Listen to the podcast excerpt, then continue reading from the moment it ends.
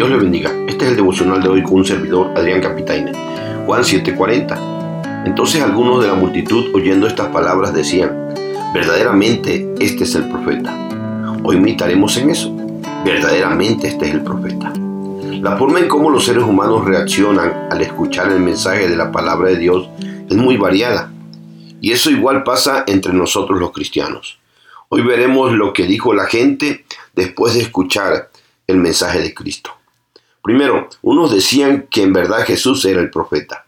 Así dice el verso 40 que leímos. Entonces algunos de la multitud, oyendo estas palabras, decían, verdaderamente este es el profeta.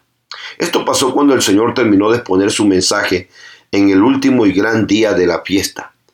Y dado que era un mensaje donde había una invitación a beber de él y la promesa que aquellos que creyeran en él recibirían el Espíritu Santo que correría como un río en su interior, fue después de eso que algunos pocos dentro de esa multitud de gente que estaba escuchando, que al oír esa invitación maravillosa y esa promesa dijeron verdaderamente, este es el profeta.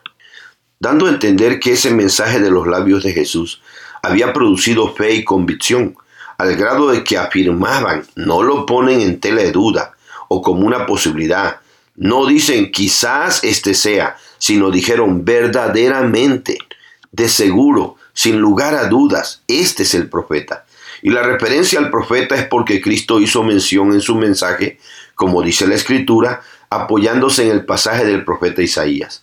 El asunto es que Israel estaba esperando la llegada del profeta que Dios por medio de Moisés en Deuteronomio 18:15 había dicho que levantaría. Hechos 3:22 dice, El Señor vuestro Dios os levantará profeta de entre vuestros hermanos, como a mí, a él oiréis en todas las cosas que les hable. Y el pueblo en varias ocasiones reconoció que Jesús era el profeta que habría de venir. Por ejemplo, en Juan 6:14, después de la alimentación de los cinco mil, aquellos hombres viendo las señales que Jesús había hecho dijeron, este verdaderamente es el profeta que había de venir al mundo. En Lucas 7:16, después de resucitar al hijo de la viuda de Naín, dijeron, un gran profeta se ha levantado entre nosotros y Dios ha visitado a su pueblo. Y en Mateo 21:11, en la entrada triunfal, la gente decía, este es Jesús, el profeta de Nazaret de Galilea. Así que el mensaje de Jesús los había convencido que él era el profeta prometido. Segunda cosa, otros decían que Jesús era el Cristo. Verso 41, primera parte, otros decían, este es el Cristo.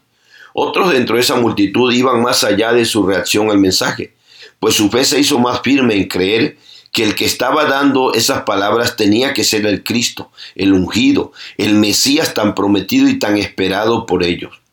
Es por eso que cuando apareció el Bautista le mandaron a preguntar si él era el Cristo en Juan 1, 19 al 21, porque era quien estaban esperando. Como ya vimos desde el versículo 12, había gran murmullo acerca de Cristo y unos decían que era bueno, pero por miedo a los líderes judíos no hablaban abiertamente lo que creían. Igual muchos de esa multitud habían escuchado el mensaje que Cristo dio a la mitad de la fiesta y después de oírlo habían creído y decían, cuando venga el Cristo, ¿hará más señales que las que éste hace? Juan 7:31. Así que parece ser que este mensaje del Señor había acabado de convencer a los de esa multitud que Jesús era el Cristo, y aunque eran solo algunos, ya se atrevieron a decirlo. Tercer cosa, otros no creían que Él fuera el Cristo. El verso 41 termina diciendo, pero algunos decían, ¿de Galilea de venir el Cristo? Algunos de los oyentes siguieron con sus dudas y su escepticismo. Este escepticismo tenía que ver con el lugar de donde se creía y se conocía que era Jesús, el cual era, según ellos, de Galilea, porque ahí había vivido desde niño. Y eso es lo que les hacía dudar. Eso fue lo mismo que hizo dudar a Natanael, cuando Felipe le dijo, hemos hallado aquel de quien escribió Moisés en la ley, así como los profetas, a Jesús, el hijo de José de Nazaret.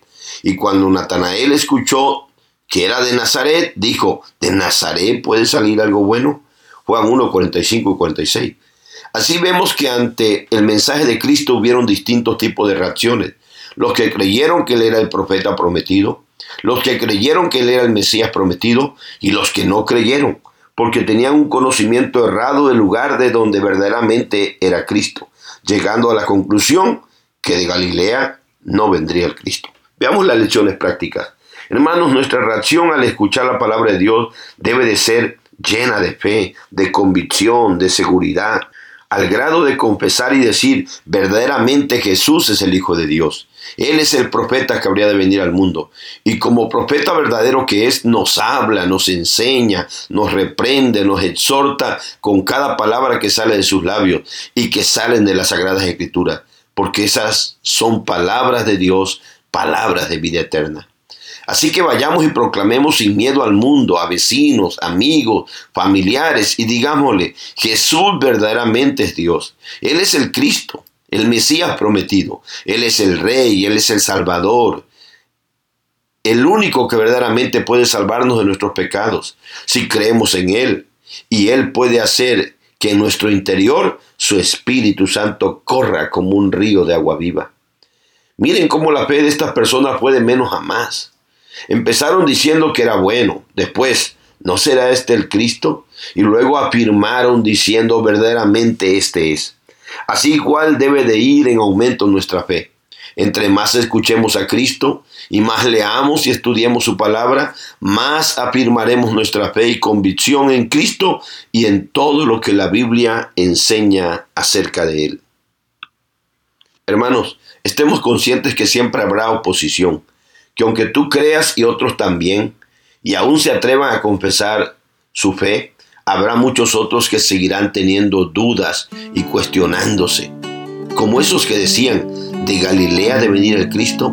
Así que fortalece tu fe, para que nada te detenga de confesarla, ni siquiera las dudas de los demás. Dios nos ayude y nos dé el valor para decir todo lo que creemos verdaderamente de Cristo. Dios les bendiga, mis hermanos. Dios les guarde.